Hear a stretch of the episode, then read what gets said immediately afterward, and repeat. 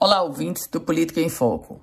Vamos presenciar, aliás, já começamos a presenciar mais um embate gigante. De um lado, o Ministério da Educação, o governo federal. Do outro lado, os gestores das instituições superiores de ensino, caso das universidades, e também os reitores dos institutos federais.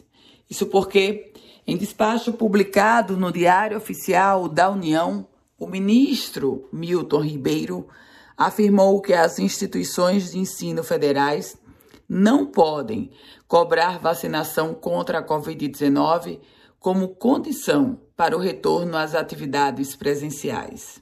Aliás, ainda de acordo com o despacho, o entendimento foi alcançado a partir de um parecer da consultoria jurídica junto ao Ministério da Educação, que conta com integrantes da Controladoria Geral da União e da Advocacia Geral da União. O detalhe, meus caros ouvintes, é que algumas universidades já haviam definido pelo chamado passaporte da vacinação. Aqui no Rio Grande do Norte, por exemplo, a Universidade Federal do Rio Grande do Norte e a Universidade Estadual do Rio Grande do Norte. Só estava faltando mesmo a UFESA, a Universidade Federal Rural do Semiárido. Nesse contexto, não há qualquer dúvida.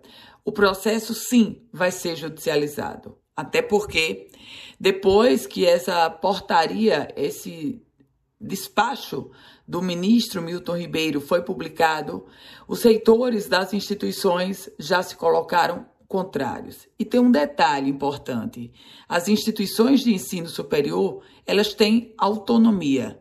E nesse caso, autonomia quer dizer definir ou não o tipo de ingresso na instituição. Agora, resta saber o que o judiciário vai dizer.